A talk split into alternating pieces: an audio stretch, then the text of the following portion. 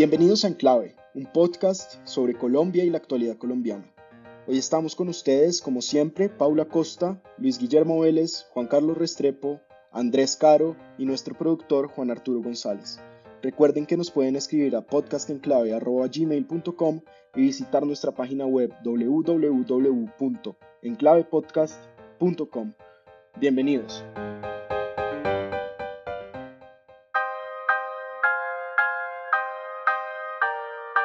Bienvenidos al episodio 45 de Enclave, Paula. Acá, acá en Enclave tenemos el mismo, la misma jornada que el, que el Honorable Senado de la República, ¿no? Nos tomamos nuestras vacaciones largas. Sí, parece, parece ser que entre, entre junio y julio trabajamos bastante poco, pero acá ya retomando. No, retomando. no, no pasó nada, no pasó nada, Andrés, en, en, cuatro semanas, no, verdad. Pues es que igual... En Colombia, no pasa nada. No, igual Luis Guillermo, como en los bosques, el, solo, el, si, el, si un árbol se cae, solo se oye si alguien para que lo oiga, y como en clave no estaba para discutir los temas, pues no pasó nada. No pasó nada, exactamente. Pero bueno, lo que pasó esta semana es que mm, arrestaron Juan Carlos al vástago de una importante familia del eh, nororiente de Colombia, el senador Richard Aguilar.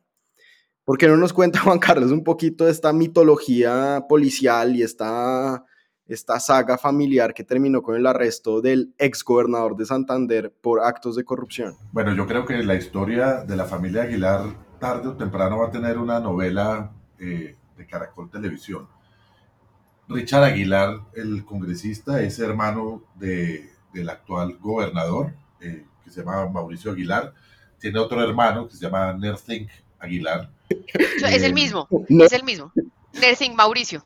Ah, Nerthing Mauricio es el mismo. Paula, ¿me explica lo de Nerthing, por favor? Usted que está en sí. sí, yo, le explico porque yo le pregunté en su momento, cuando Richard Aguilar era, era el gobernador, le dije, bueno, pero, por favor. Podía hablar con Richard Aguilar, digo, sin pedir permiso. Eh, exacto, le, le, pregunté, le dije, oiga, cuénteme por favor la historia detrás del nombre de su hermano. ¿Por qué se llama Nerthink?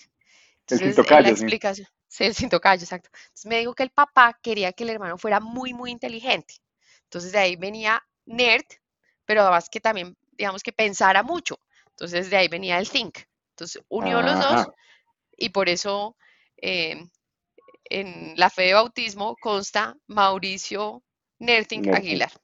Bueno, entonces, eh, además, ahí no, ahí no termina la historia. La, la porque, empieza antes.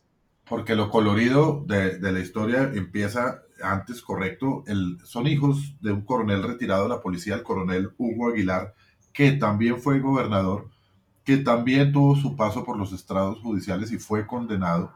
Eh, y que es famoso porque él dice que fue el que dio de baja a Pablo Escobar. Él era el comandante operativo del bloque de búsqueda contra el cartel de Medellín y el 2 de diciembre del 93 fue otro comandante, el, el, otro, el otro comandante operativo era el, el cartel de Cali, ¿no? Eh, sí, y, la DEA. Y la DEA. Y dice él que fue, el que mató. Una APP, digamos. Una APP, sí, una, una cooperación internacional. Pero él reclama la fama, eh, realmente, eh, de haber matado a Pablo Escobar. De hecho, todos sus afiches y todo su un libro que publicó y todo siempre es él sosteniendo ahí como un brazo del cadáver de Pablo Escobar que murió, como dice, en, Texas, en un tejado de, Medellín. Y eh, Richard Aguilar es, es, eh, capturado por orden de la Sala de Instrucción de la Corte de Suprema Justicia por, por varios eh, delitos cometidos en relación con varios contratos cuando él era gobernador de Santander eh, a través de los cuales pues habría favorecido su propio bolsillo y el de familiares y demás. Todo esto se desata porque una pareja que era una señora que era eh, secretaria de infraestructura y su esposo confiesan a la fiscalía todo un esquema complejo de, de, corrupción de los cuales ellos mismos habrían sido partícipes y ellos fueron condenados también. Entonces, eh, esto genera en una, una investigación que termina en la en la captura esta semana de Richard Aguilar, que se encuentra en el búnker de la Fiscalía, y él toma la estrategia Álvaro Uribe y Eduardo Pulgar de renunciar al Congreso, una carta que comunica por Twitter, para que sea la fiscalía quien lo, quien lo juzgue. Entonces, digamos que es una estrategia natural. Digo que cual, pues yo también, si, si, me, si, me, hallara en esa situación, pues yo también renunciaría al Congreso, ¿no? Sí, eso se llama forum shopping. Exactamente. usted va y compra el foro que más le conviene. Pero bueno, lo, lo que es cierto es que eh, Luis Guillermo Cambio Radical se quedó sin, sin la curul del senador Richard, ¿no? Sí, eso, eso parece, o trabaja más de Cambio Radical en el Congreso, pero Cambio Radical eh, se ha fortalecido muchísimo en el Ejecutivo, pues tiene ya dos ministerios por lo menos titulados a su, a su nombre, el Ministerio del Deporte y el Ministerio, aún más importante, em, de Comercio. Entonces, pues, unas son de cal. Más importante que el Ministerio del Deporte, Luis Guillermo. pues claro, el de Ministerio pero también, de Comercio. Pero también cultura, ¿o no? Y, y también cultura. Entonces, yo creo que ahí eh, Cambio Radical, pues, es un, un pilar burocrático del actual gobierno para lo que eso le vaya a servir, eh, porque no hemos visto, digamos, ningún, de este, digamos, ningún sobresaliente proyecto de ley tramitándose fuera de la reforma tributaria, que veremos cómo le va. Eh, pero pues... de la cual eh, el, el, el, senador también era ponente, ¿no? El senador Aguilar. El, sí, el senador Aguilar era, una, sí, era muy importante en cambio radical.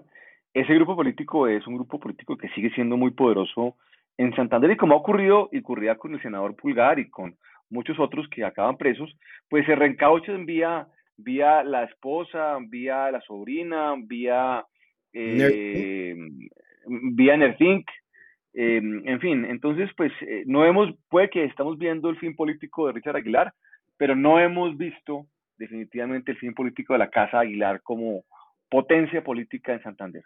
Bueno, y siguen, seguir, para seguir hablando del, de Tintín en el país de los pícaros y del Congreso de la República, ¿qué es lo que está pasando en la oposición con, con, con Gustavo Olivar? El Partido Conservador le hizo, digamos, le hizo, se hizo el de las gafas y no cumplió un compromiso que tenía con Petro y Gustavo Olivar se quedó sin la vicepresidencia del Senado, ¿no?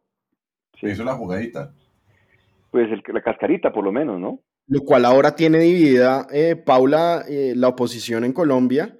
El Partido Verde está peleadísimo con, con, con, Petro y además está dividido entre los petristas de Intia Asprilla y ellos y los que no son petristas. Sí, eso fue, eso fue un, una jugada súper maquiavélica. Yo creo que el estratega que, que pensó eh, en esa jugada pues es una persona que conoce bastante porque no solo previno que Gustavo Bolívar, una figura no deseada por muchos otros partidos, eh, incluso dentro de los mismos, dentro de las mismas filas de la oposición, eh, por su por su agresividad, por su cercanía con Petro y demás, no solo lograron que no llegara a la vicepresidencia del Senado, sino que por cuenta de eso el, el, el centro y los verdes quedaron muy divididos eh, y hay unas peleas muy fuertes eh, endilgándose responsabilidades eh, por eso. Sí, pero e, ese, ese tema, Andrés, es un tema muy de fondo que se ve reflejado en esta jugadita que le costó pues eh, la, la, dignidad a Gustavo Bolívar. Eh, y es que el, el, centro, digamos, el Partido Verde tiene su cabeza en un lado, eh, en la campaña, digamos, de centro, de Fajardo, de, de, esta, de este movimiento de centro donde está Humberto de la Calle, Juan Fernando Cristo y otros, y tiene su corazoncito o parte de él en el petrismo. Entonces, pues aquí vino esta, esta división que es como el primer campanazo de lo que puede ocurrir en los próximos meses, ¿no? Un partido verde, o por lo menos parte del partido verde, partiéndose hacia el petrismo y el otro quedándose en el centro. Sí, y digamos que también pues es, es, es, una jugada que muestra cómo va a ser un poco la, la, estrategia para conformación de listas y demás de Congreso mismo, ¿no? Y es que ahora se empiezan a mover todos. Entonces, si hay, claro. si hay esas divisiones y hay un pedazo de, de, los verdes que se quieren ir más hacia la izquierda y otros que se quieren ir más hacia, hacia el centro o hacia la derecha, pues esta es la oportunidad para reorganizar esas cargas. Eh, y el que salió ahí cocinado fue Gustavo Bolívar, nuevamente gracias a, entre otras muchas cosas, a su carisma. A su, a su, a su carisma. A su falta de carisma. Pero, pues Gustavo puede salir a, a la, la, telenovela de los Aguilar, ¿no? Pues, digamos, El Padrino 4. Eh, pero bueno, Juan Carlos, ¿qué está pasando en el Urabá, antioqueño con los migrantes. En Necoclí hay una crisis increíble, 10.000 migrantes están en las calles. Eh, ¿Por qué no nos cuenta un poquito cuál es el origen de estos migrantes en particular y cuál es el, pues, el horror que están sufriendo en, en Antioquia? Pues esto es una tragedia que se repite de tanto en tanto y como muchas otras tragedias se agravó con la pandemia. Eh, hay, un, hay un flujo de migrantes que vienen de, de Sudamérica eh, y que buscan cruzar por el tapón del Darién, eh, pasando de Turbo, Necoclí, de esta zona de, del Urabá antioqueño, para cruzar a Panamá, donde siguen su trayecto tratando de llegar a los Estados Unidos.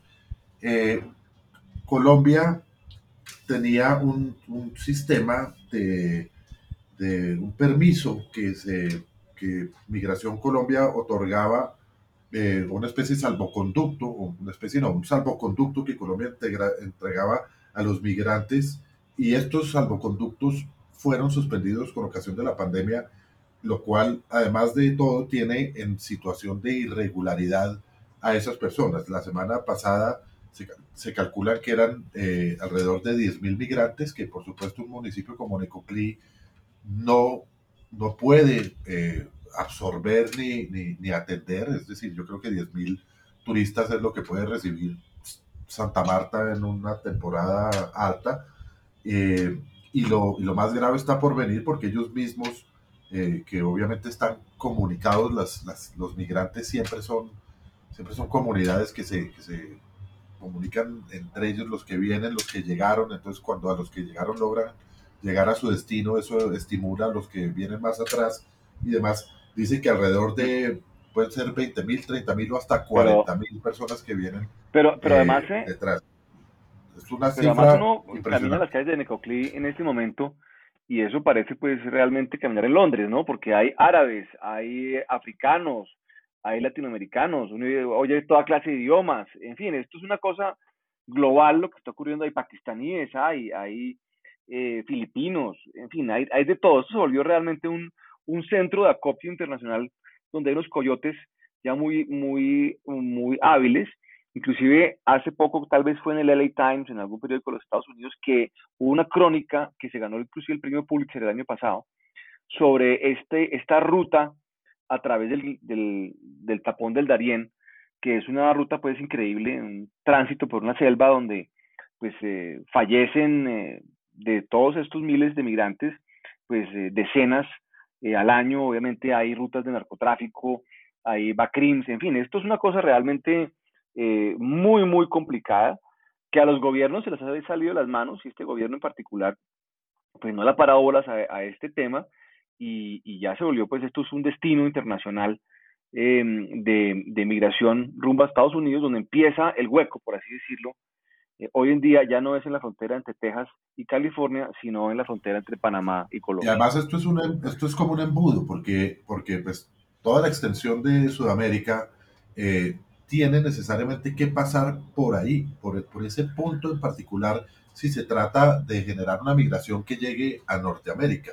Yo tengo aquí los datos eh, de, las, de las dimensiones de las migraciones de los últimos dos años. Eh, según Naciones Unidas por el tapón del Darién, específicamente por esos municipios han pasado en el 2019 24 mil personas. Eh, en el 2021 alrededor de 15 mil personas han llegado por ahí a Panamá, según la OIM, que es la Organización Integral de las, para las Migraciones. Eh, también se registraron 19 mil migrantes irregulares, sin contar con la migración venezolana, ¿no? Esto es esto es gente que viene de Cuba, que viene de Haití, que viene, de, como decía Luis Guillermo, de muchas nacionalidades y, terminan confluyendo ahí.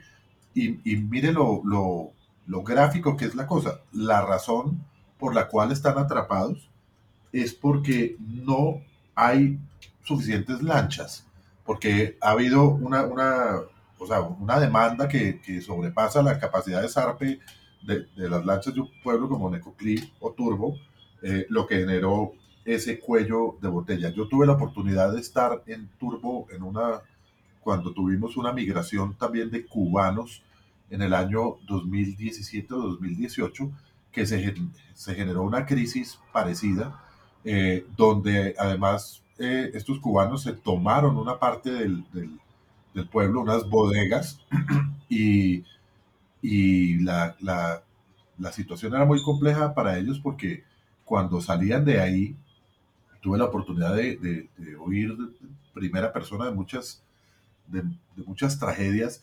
Eh, ellos se montan en esas embarcaciones y esas embarcaciones ya es un peligro cruzar en una embarcación chiquita hasta Panamá, pero además cuando desembarcan en Panamá desembarcan en, en la selva, en la selva, y están a manos de los coyotes, que son unos traficantes de, de, de personas que les quitan toda la plata y no tienen ningún problema incluso en asesinarlos y dejarlos ahí muertos, eh, quitándoles las pertenencias. Entonces es una tragedia que pues cuesta trabajo eh, entender cómo una familia toma una decisión porque siempre van acompañados de mujeres embarazadas, de menores de edad.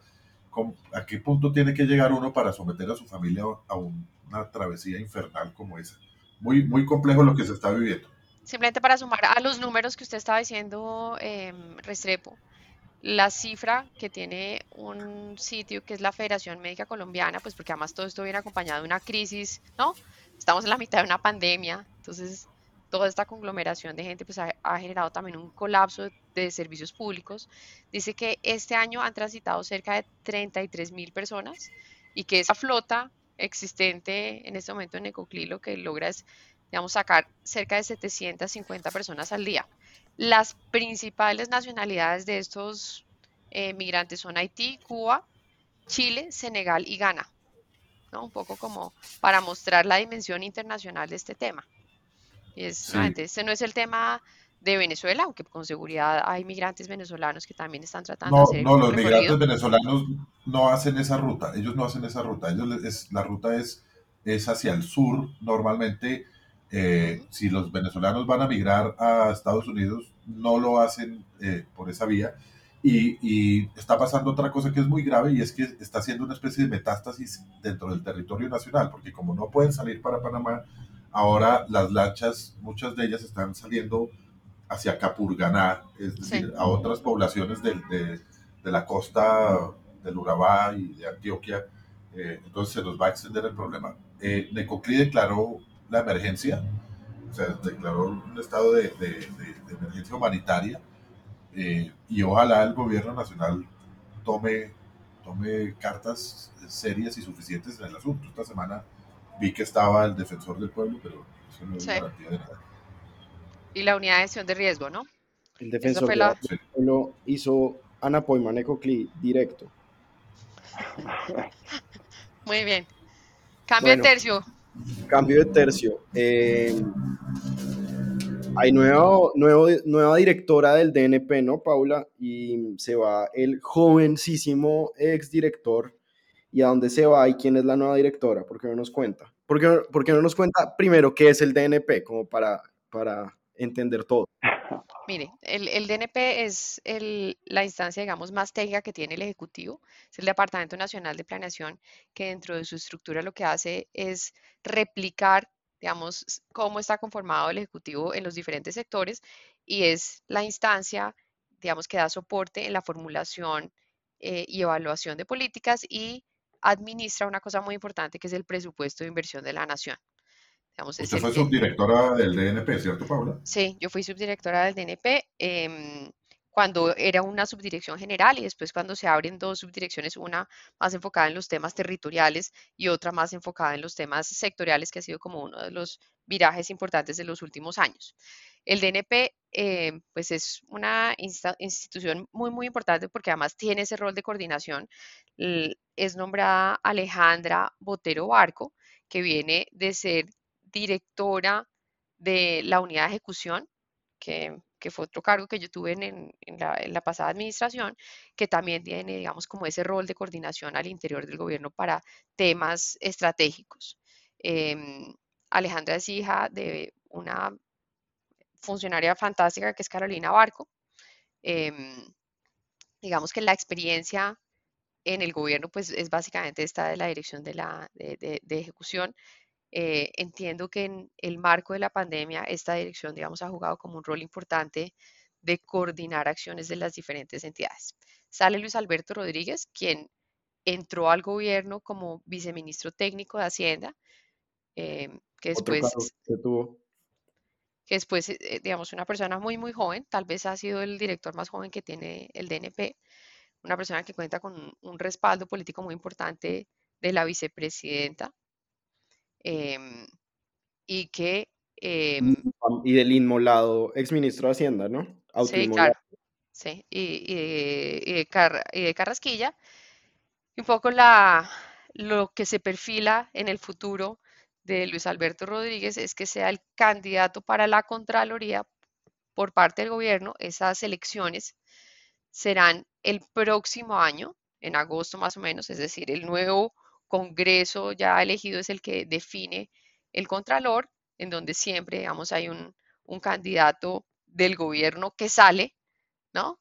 Em, que empieza a hacer su tarea muy juiciosa.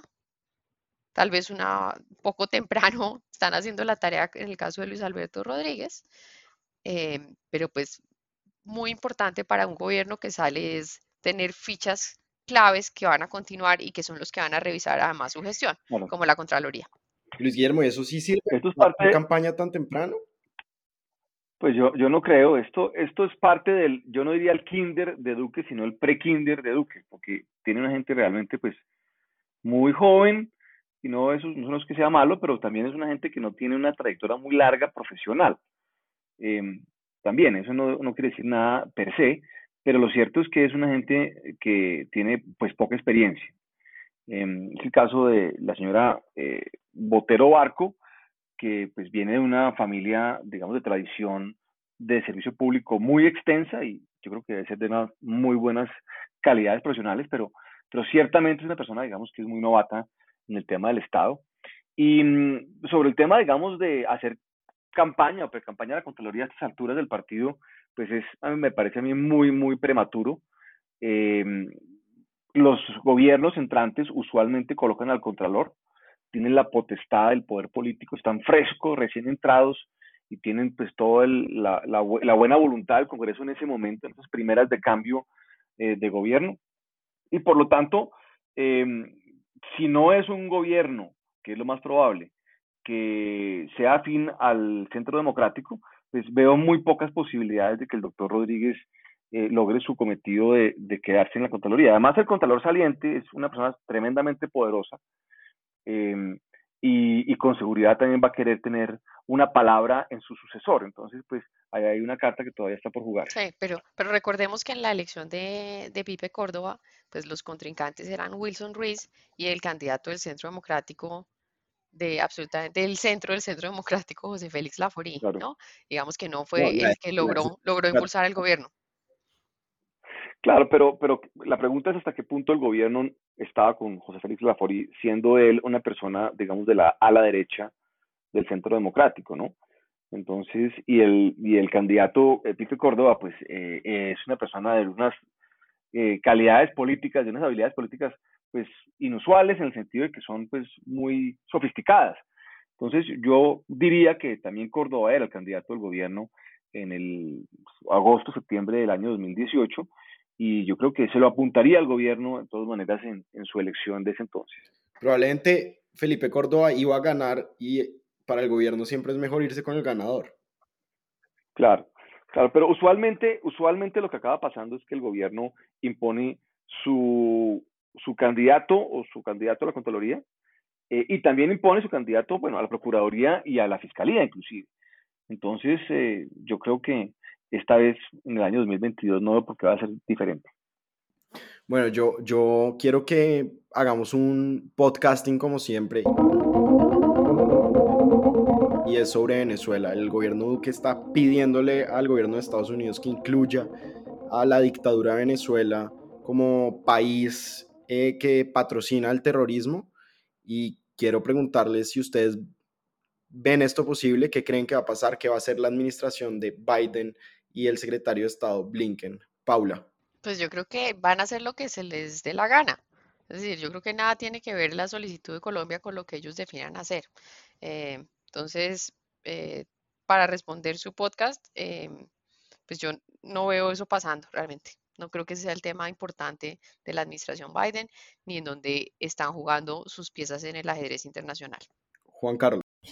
Yo creo que no va a ocurrir. Yo creo que esto es un poco eh, una pataleta del presidente Duque eh, en un momento donde, donde hay un poco que contextualizar eso. Primero, hay, hay solo cuatro países en, en la lista de países que apoyan al terrorismo según Estados Unidos, que son Siria, Corea del Norte, Irán y Cuba, porque lo metió Trump en, en otra pataleta eh, y no podemos decir que, que, Siria, Corea del Norte e Irán sean equiparables a Venezuela. Segundo, porque llega ese pedido de Duque, que fue un pedido que él, él hizo eh, en un foro contra, sobre el terrorismo urbano en el que estaba el embajador de los Estados Unidos. Eh, Duque, a raíz del atentado que se le hizo a su helicóptero, eh, cuando intentaron derribar el helicóptero en el que él se desplazaba con unos ministros, eh, el Duque dice que ese, que ese atentado fue fraguado desde Venezuela y por eso pide la declaratoria de Venezuela como un país eh, que apoya el terrorismo. Pues el vínculo ahí y la causalidad. Todos sabemos que, que Venezuela alberga detrás de sus fronteras a, a, grupos guerrilleros y a las disidencias de las FARC, el ELN y demás, eh, pero de ahí a que el, el, el atentado contra el presidente eh, Iván Duque haya sido un, un, acto de Estado de Venezuela que, que genere esta consecuencia es complejo. Esto también sucede en un momento que no es oportuno eh, porque con la aquiescencia del gobierno de Biden, eh, el gobierno de Venezuela está, está adelantando, iniciando unos diálogos con la oposición venezolana, tratando nuevamente de darle una salida al problema de Venezuela. Entonces, eh, esto fue, como les dije, un pedido del de, presidente Duque que yo no conozco que se haya formalizado en un tema de Cancillería y demás. Eh, fue un pedido en un foro que no creo que el gobierno de Estados Unidos, por cuenta de eso, vaya a incluir a Venezuela en la lista de los países que, que patrocinan el terrorismo. Y además, eh, también se le, se le devolvió feo un poco al gobierno colombiano porque el canciller de Venezuela, Jorge Arreaza, eh, aprovechando la coyuntura, le contesta a Duque en su, en su Twitter, le dice, no sea tan cínico, usted está al frente de un narcogobierno exportador de drogas y violencia, una fábrica de terroristas en el poder que ha liquidado la opción de la paz interna y envía mercenarios para generar violencia y asesinar a presidentes en la región. Es decir, ahí es, pues eh, claro. fue, fue, como se dice, un papayazo. No, pero, okay, okay. Eh, que no es, Luis, ¿usted está de acuerdo con, con, la interpretación de Juan Carlos? No, digo, digo. No, yo lo que creo no, es que sí, mucha papaya. O sea, es, es, una, una respuesta, yo, yo, una respuesta yendo, que era de esperarse por parte del régimen de Venezuela, eh, que se suma un poco a toda la el, el, ruido que hay en el momento, pero no es una. Pero adelante, Luis. Yendo al tema, digamos, del, del podcast, la respuesta es, o la posición mía por lo menos, es que no. O sea, el gobierno de Estados Unidos no va a aceptar un, es una pataleta ahí del gobierno Duque. Es otra gran improvisación pedir esta declaratoria, por lo que acaba de decir eh, Juan Carlos, porque son solamente cuatro países, porque Venezuela no es Irán ni, ni Corea del Norte. Eh, pero además aquí hay un tema muy de fondo también, es que eh, están a punto de empezar las, los diálogos entre la oposición y el gobierno Maduro en México.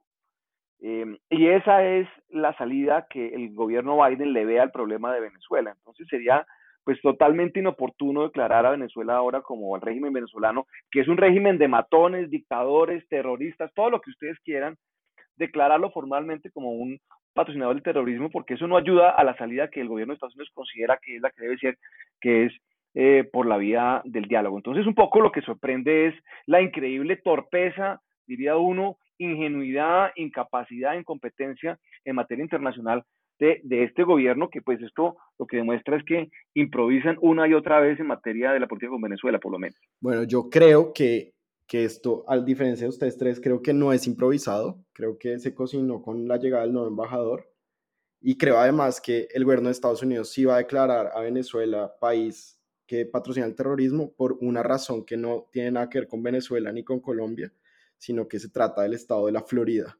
Entonces vamos a ver qué va a pasar en 2022 con el estado de la Florida, que se volvió republicano por cuenta de Venezuela y los demócratas que están en el poder van a tratar de devolverlo a las líneas azules o por lo menos moraditas. Pero... Sí, tiene razón, tiene razón Andrés, eh, que, no lo mencionamos, coincide esto con la llegada del embajador Juan Carlos Pinzón, un, halcón del gobierno colombiano que seguro va a tener esto como una de sus prioridades. Veremos si Pinzón la saca adelante o no. Pero, esa, pero esa decisión es del Ejecutivo, no es una decisión del Congreso de Estados Unidos, ¿cierto? No, no, no, es una decisión del, del, del secretario de Estado, sí, del Ejecutivo, y creo que y creo que viene cocinada, yo me imagino que no es nada improvisada a diferencia de lo que ustedes están diciendo y yo como Luis Guillermo pues sí creo que, o sea, solo si uno tiene un poquito de compromiso con la verdad, hay que decir que Venezuela es un estado que patrocina el terrorismo porque lo es, pero, pero bueno, pasemos a nuestro... A nuestro pero, pero antes de cerrar, Andrés, hay, hay un tema muy importante. En Estados Unidos todo tiene pesos y contrapesos. Hay todas, casi prácticamente todas las decisiones del Ejecutivo tienen comités en el Congreso que las aprueban o no las aprueban, les da licencia o no les da licencia, entre otras cosas porque la declaratoria de país que apoya al terrorismo, el efecto que tiene es el de bloquear prácticamente todas las ayudas o cualquier tipo de ayuda, negocio, exportación y demás con ese país, para lo cual pues también hay, una, hay sectores del Congreso que están preocupados por ayudar a Venezuela desde el punto de vista humanitario. Eh, entonces, eh, sí hay, hay vasos comunicantes. Hay vasos comunicantes, pero esta decisión es del secretario de Estado. Entonces vamos a ver si, si, si se van a atrever a tomarla. Yo, como lo, me han oído en este podcast, no soy el más fanático de la política exterior de Biden. Me parece bastante, em, digamos, apaciguada, pero vamos a ver si la toman, que yo creo que la deberían tomar. Pasemos a nuestro tema central, Paula, que es el COVID y la variante Delta. Ya habíamos hablado que en Colombia hay variante Delta pero lo que no hemos, digamos, salido era que nuestro, como yo le digo, nuestro eh, presidente in waiting, que es Gustavo Petro, pues ahora ya salió a decir que las vacunas no sirven para nada. ¿Cómo le pareció esta declaración? ¿Un poquito irresponsable o, o basada en la pues, verdad? No, no, no, muy irresponsable, muy irresponsable, eh, porque además, digamos, en, en el mundo la vacuna, además de las medidas de distanciamiento social, pues es lo que hay para poder eh, luchar contra la pandemia y tratar de volver a un esquema pues de, crecimiento, de desarrollo, de retomar las actividades de, colegios para los niños y demás. Entonces es absolutamente irresponsable. Yo estaba tratando como de investigar acerca de las razones de todo el movimiento antivacunas, ¿no? Em, pues porque es que no, a mí como que no me cabe en la cabeza que uno le aconseje a la gente no vacunarse, ¿no? Y las razones, digamos, yo creo que tienen que ver más allá de los temas políticos y esta ha sido una discusión que se está dando, digamos, de manera muy eh, importante en Estados Unidos, en donde hay una gran disponibilidad de vacunas y en donde no sigue avanzando el ritmo de vacunación como se esperaba en, en particular en algunos estados en donde la discusión se ha ido y es, esto es un tema más allá de lo político y es un tema de falta de educación en los temas digamos, médicos y científicos, ¿no? Eh, y es que los argumentos que se construyen para las vacunas muchas veces son argumentos demasiado sofisticados, ¿no? Em, y los, los de los movimientos antivacunas pues tienen unas cosas, eh, digamos, mucho más prácticas y eso usted no sabe lo que se está metiendo en el cuerpo. Em, realmente las vacunas no le sirven para prevenir la enfermedad. Igual le puede dar, ¿no? pues que es cierto, es cierto que le puede dar. Lo que pasa es que el nivel de severidad de la enfermedad pues cambia mucho, ¿no? Em, entonces, digamos que en Colombia en este momento estamos bajando de manera importante durante los últimos, tal vez desde el 29 de junio empezó a bajar de forma acelerada el número de casos el 29 de junio estábamos en 28 mil casos y en este momento estamos en cerca de 9 mil casos diarios por día. Eso es están vacunando más gente y porque las vacunas sí sirven a pesar de lo que dice Gustavo Petro. No, no, no, no necesariamente, digamos, porque es parte como del comportamiento del virus mismo. Nosotros todavía estamos en unos niveles de vacunación que están cercanos al 25%. Esos no son niveles, digamos, útiles de vacunación, ¿no? Esta cosa del, del rebaño, en donde uno tiene que tener por lo menos un grupo importante, que es el 70%, de las personas vacunadas para que realmente funcione como una barrera, pero pues a medida que van vacunando, pues se van generando unas protecciones individuales de, de, de esas personas en términos nuevamente, no necesariamente de no contagiarse, sino de de que la severidad de la vacuna sea mucho menor y ese indicador es un indicador que todos hemos estado también monitoreando, que es el indicador de porcentaje de utilización de las UCIs, que para el caso de Bogotá, que es uno de los que está usualmente más congestionado, está en este momento por debajo del 70%. ¿Cuál es el rollo de la variante Delta y de todas las variantes? Porque está, vamos en alfa, delta, gamma, ¿no? Vamos a, vamos a tener muchas variantes porque los virus son así. El, tema complejo de la variante Delta es el que tanto se contagia. Entonces, las primeras variantes, poco en la cuenta que se hacía era que por cada persona contagiada se podían contagiar dos personas más y entonces esto empieza a tener como una forma exponencial de contagio. Lo que dicen con la variante Delta es que la variante Delta puede llegar hasta ocho personas contagiadas por cada persona que la tiene. Entonces, digamos que eh, en lugares en donde ya se han un poco moderado las restricciones de andar con tapabocas en, lugares abiertos y en lugares públicos, se están volviendo a poner estas restricciones para tratar de mitigar la velocidad en la cual se está. y, y Luis Guillermo, ¿esto a quién le este está sirviendo? Bueno, a ver, eh, ¿se refiere usted al, al Twitter de, de, Gustavo Petro o al movimiento No, digo, y pues la pregunta es, ¿el, ¿el comentario de Petro sobre las vacunas le sirve a Petro o realmente lo que está haciendo es como picando en Río Revuelto y ver a ver qué, qué, logra hacer. Ah, o sea, eh, esto, este Twitter de Petro, pues obviamente demuestra lo irresponsable que es, pero pues Petro no es estúpido. Esto lo hace por alguna razón.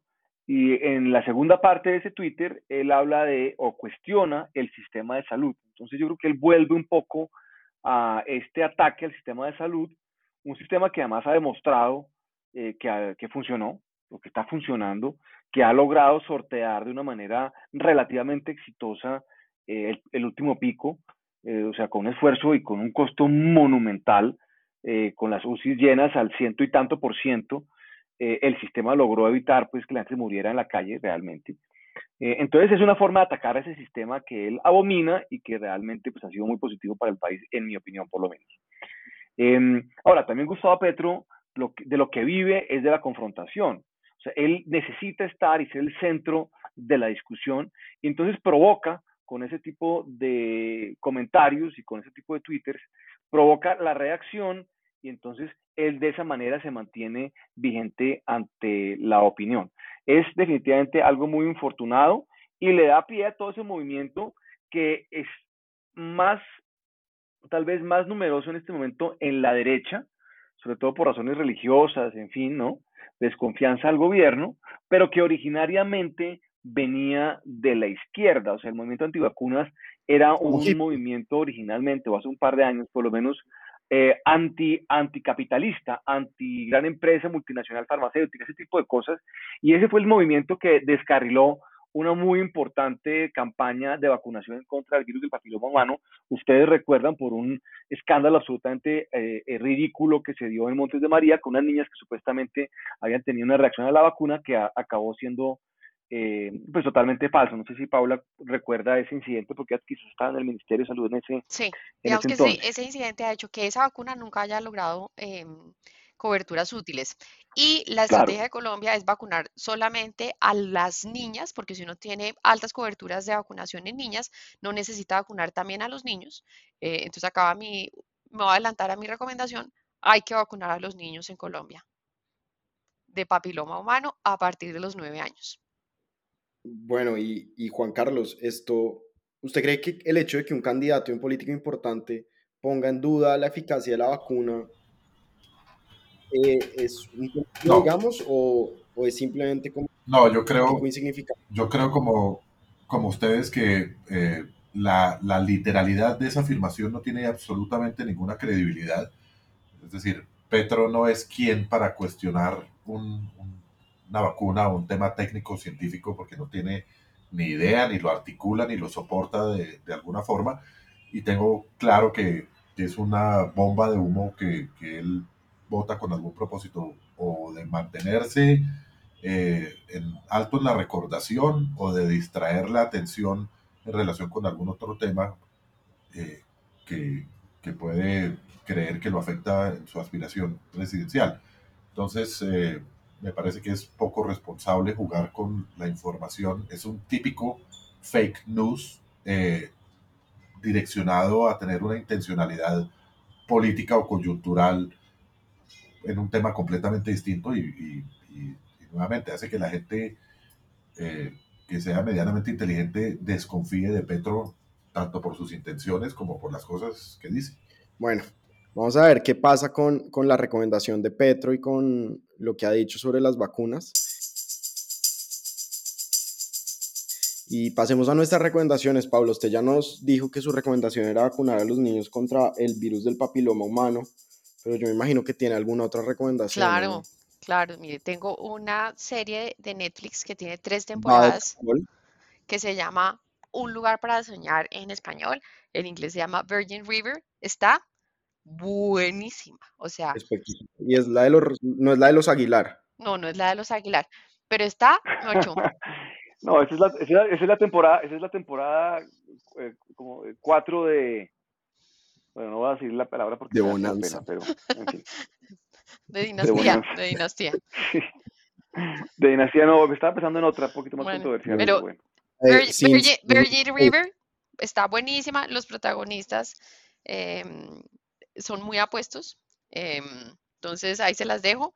Eh, son ocho episodios por temporada. Yo ya voy en la segunda temporada, casi acabándola. Está espectacular. Se las recomiendo. Bueno, eh, Juan Carlos, ¿usted en qué anda esta semana? Yo compré ayer un libro que lanzó la ex canciller María Ángela Holguín, que se llama La Venezuela que viví, la historia de 10 intensos años de un país que cambió para siempre. Es un libro que, recoge, eh, obviamente, la experiencia de, la ex canciller eh, en lo relacionado con Venezuela y habla desde cuando ella fue embajadora en Venezuela hasta sus ocho años de canciller con el gobierno de Juan Manuel Santos. Muy agradable, lo acabo de empezar, no llevo más de 20 páginas, pero, pero muy, muy fácil de leer, muy interesante y muy recomendado. Yo me voy a esperar, Juan Carlos, a que, a que usted saque su volumen, sus memorias sobre Venezuela. Me imagino que van a ser un poquito más divertidas, ¿no? Porque su versión de Caracas era, era mejor que la de, pues, la de la canciller. Sí, pero esos son de circulación. Reservada. Restringida, Bueno, Pa' mayo- privada. mayores de 18. circulación mayor. privada. sí, y Virgin River, Y tienen advertencias de salud por todos lados. claro. Luis Guillermo, ¿usted en qué anda esta semana? Bueno, me estoy viendo un- una nueva serie documental de Netflix, ¿Cómo se convirtieron en tiranos?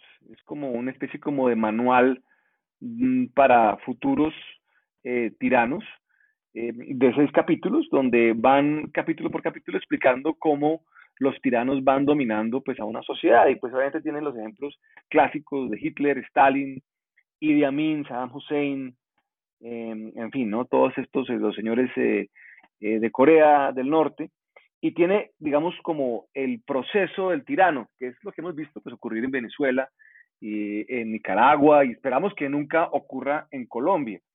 Pero es primero conquistar el poder, después acabar con los rivales, después eh, gobernar con el miedo, controlar la verdad, crear una sociedad nueva y finalmente intentar gobernar para siempre. Entonces, creo que vale la pena que vérselo.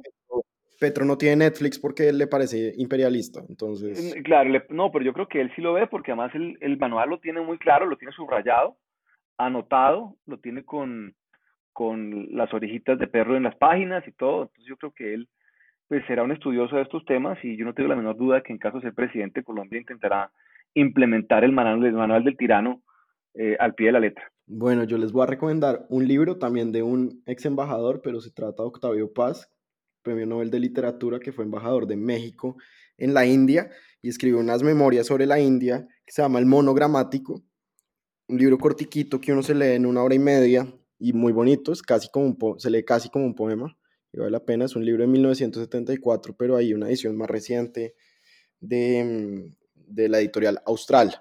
Y el, mi, otro, mi otro recomendado para los que no son muy de, muy de libros es un documental que sacó el New York Times esta semana sobre una científica de Irlanda del Norte que se llama Jocelyn Bell Burnell, que se llama Ella cambió la astronomía para siempre, él se ganó el premio Nobel de física. Se trata de su investigación sobre los pulsares en la Universidad de Cambridge de 1967 y de cómo eh, su eh, supervisor Anthony Huish más o menos le robó el, la investigación y se ganó el premio Nobel de Física. Vale la pena, dura 17 minutos, está muy bien hecho y es interesante para ver el rol de las mujeres en la ciencia. Y ¿En dónde está Andrés? Está en la página del New York Times y como siempre va a estar en, nuestro, en, nuestro, en nuestras redes sociales, en nuestra cuenta de Twitter y ahí lo podrán encontrar. Eh, vale la pena para los que pues son padres de, de, niñas, para que las motiven a ser científicas y, y pues sí, para también ver lo arbitrario que a veces son los premios. Entonces, con el, este documental sobre... menos los que uno se gana. Menos los que uno se gana. sí, eh, el documental sobre Jocelyn Bell Burnell, el libro de Octavio Paz sobre la India, el libro de María Ángela Holguín sobre Venezuela, la serie del Manual del Dictador eh, y, y, la serie del Dictador Perfecto y la serie eh, Virgin River, ¿cómo se llama en español, Paula? Perdón. Un lugar para soñar. Un lugar para soñar. Y la serie que vendrá el año entrante sobre la dinastía de los Aguilar. Nos despedimos, que tengan buena semana y que se vacunen de todas las cosas posibles.